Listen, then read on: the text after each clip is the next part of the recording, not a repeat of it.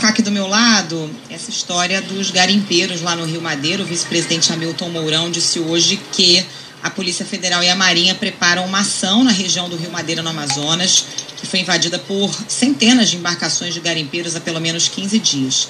Eles estão na região para exploração ilegal de ouro, tem várias imagens mostrando as dragas e balsas formando quase uma vila flutuante, né? uma do ladinho ali da outra.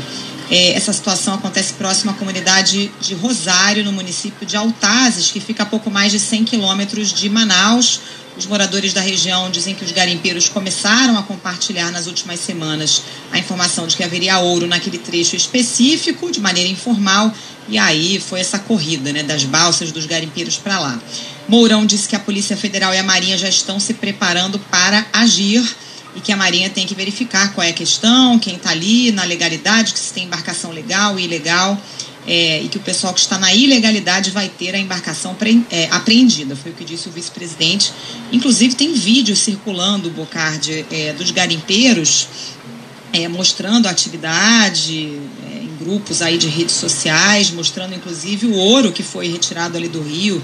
Tem foto do ouro é, sendo pesado em balança de precisão e eles é, praticamente debochando, né? Porque estão ali de maneira irregular e divulgando informações, fotos, vídeos nas redes sociais. É muita certeza de impunidade e ponto final.